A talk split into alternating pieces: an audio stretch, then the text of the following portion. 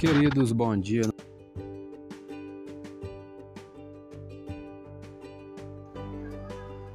É... Livro de Deuteronômio, capítulo 7, vers... capítulo 8 e capítulo 9. A leitura do dia 23, que não lemos, e estaremos passando para os queridos hoje. É, o versículo 1 e 2 diz: Quando o Senhor fala sobre leis de conquista e de separação. Quando o Senhor teu Deus te tiver introduzido na terra a qual passas a possuir, e tiver lançado fora muitas nações de diante de ti, os heteus e os girgazeus e os amorreus e os cananeus e os ferezeus e os reveus e os jebuseus, sete nações mais numerosas e mais poderosas do que tu, e o Senhor teu Deus as tiver dado diante de ti para as ferir, totalmente as destruirás. Não farás com elas conserto, nem terás piedade delas. Comentário do versículo 2. A ideia de não ter de não se ter piedade não era mais cruel que o juízo de um juiz que julga e condena um criminoso. Veja em Levítico 18 os terríveis pecados dessas nações pelos quais elas foram justamente condenadas.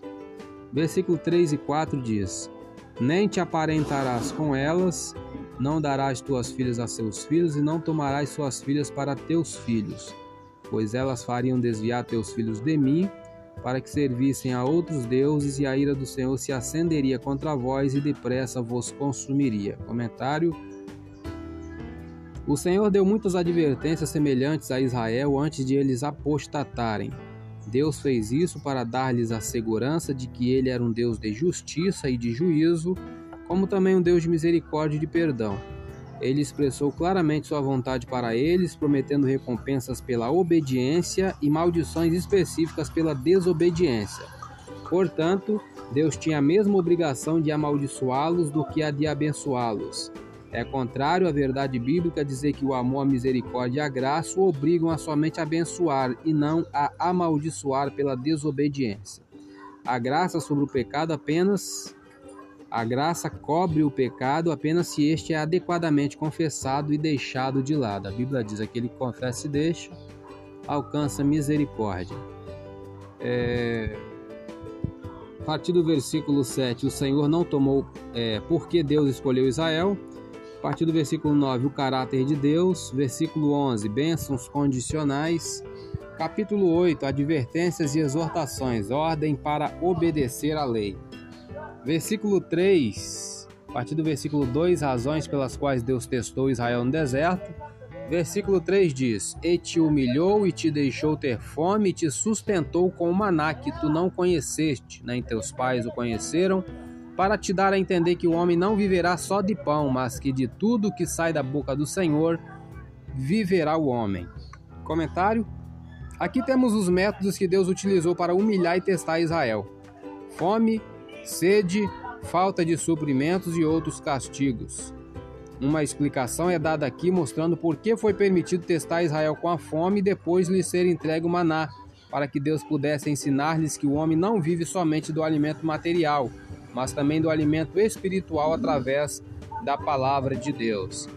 Aí no versículo 4, Nunca se envelheceu a tua veste sobre ti, nem se inchou o teu pé nestes 40 anos, nestes 40 anos.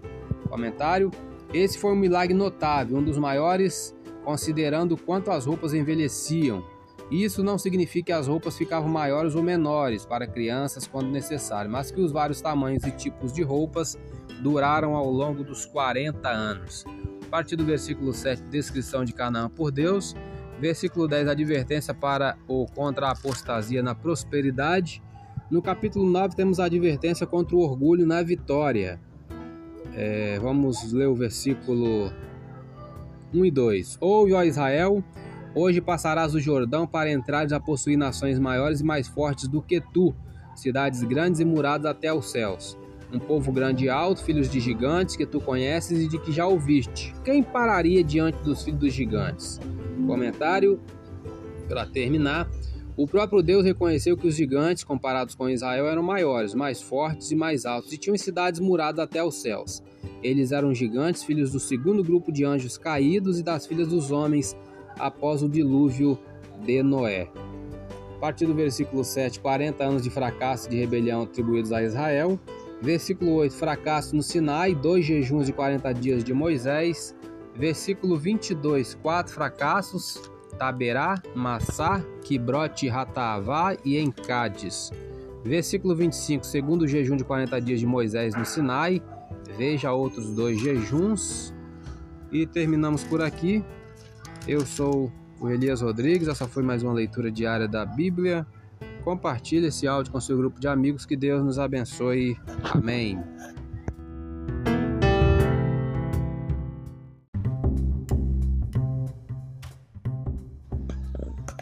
Queridos, bom dia na paz do Senhor. Leitura da revista da Escola Dominical, lição de número 9, será ministrado no próximo domingo, dia 27 de fevereiro de 2022.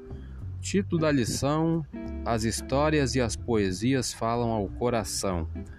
Texto áureo: Estou aflitíssimo, vivifica-me, ó Deus, segundo a tua palavra. Salmo de número 119, verso 107. Verdade prática. Os livros históricos e poéticos mostram a soberania e a sabedoria divinas. O relato dessas verdades produz fé e esperança em nossos corações. Leitura diária de hoje, sexta-feira. Nada acontece fora da vontade divina. Mateus 10, 29 e 30 diz: Não se vendem dois passarinhos por um ceitil e nenhum deles cairá em terra sem a vontade de nosso Pai. E até mesmo os cabelos da vossa cabeça estão todos contados. Ainda o 31 não tem mais, pois mais valeis vós do que muitos passarinhos. Comentário. Jesus disse que Deus sabe tudo o que acontece, até mesmo aos pardais, e que para o Pai você é muito mais valioso do que os pássaros. Tão valioso que ele enviou seu único filho para morrer para salvar você conforme relata João 3,16. Por Deus atribuir tanto valor à sua pessoa, você não deve temer qualquer ameaça ou provação difícil. Estas não podem abalar o amor que Deus sente por você, nem tirar o Espírito Santo que habita em seu ser. Mas isso não significa que Deus removerá todos os seus problemas. O verdadeiro teste de valor consiste no modo como nos comportamos diante do desgaste natural, das dificuldades e das pressões cotidianas. Aqueles que, apesar dos problemas, mantiveram ou mantiverem sua lealdade a Cristo, provarão seu verdadeiro valor e receberão grandes recompensas. Vamos para a revista. Tópico 2, paramos no ponto 2. Tópico 2 fala sobre os livros poéticos e de sabedoria do Antigo Testamento. O ponto 1 um falou sobre os livros sapienciais e poéticos. Ponto 2, Eclesiastes, Provérbios e Jó. O tema de Eclesiastes está na frase É tudo vaidade, capítulo 1, versículo 2, indicando a efemeridade da vida humana. Por isso, ao final, o autor declara que o sentido da vida é Eclesiastes 12, 13: teme a Deus e guarda os seus mandamentos. O tema de Provérbios afiança que, Provérbios 1,7, o temor do Senhor é o princípio da ciência ou da sabedoria ensinando que observar os princípios divinos nos faz pessoas sábias. Portanto, ao concluir, o escritor enfatiza que uma pessoa temente a Deus é digna de ser honrada. O tema de Jó é o sofrimento, mostrando que a dor não é racional e que é preciso sempre confiar no Senhor. O ponto 3, Salmos e Cantares de Salomão. Salmos em hebraico significa louvor e sinaliza que a mensagem principal do livro é louvor, oração e adoração. Também é um livro de instrução, porque nos mostra como servir ao Senhor, e ainda fala profeticamente acerca do Messias. Nesses aspectos, considera-se como verso-chave o Salmo 29, versículo 2, que diz: Dai ao Senhor a glória devida ao seu nome, adorai o Senhor na beleza da sua santidade. O livro de Cantares ilustra o compromisso, a intimidade e o amor que deve existir no casamento. Refere-se ao plano original de Deus acerca do relacionamento conjugal. O versículo-chave sintetiza o ideal da fidelidade entre o marido e sua mulher. Cantares 6,3 diz: Eu sou do meu amado e o meu amado é meu. Ainda no tópico 3, uma mensagem ao coração. Ponto 1. Um, uma mensagem de soberania. A Bíblia descreve o que Deus fez na vida das pessoas e por meio delas. Por exemplo, Deus conduziu Josué na travessia do Jordão.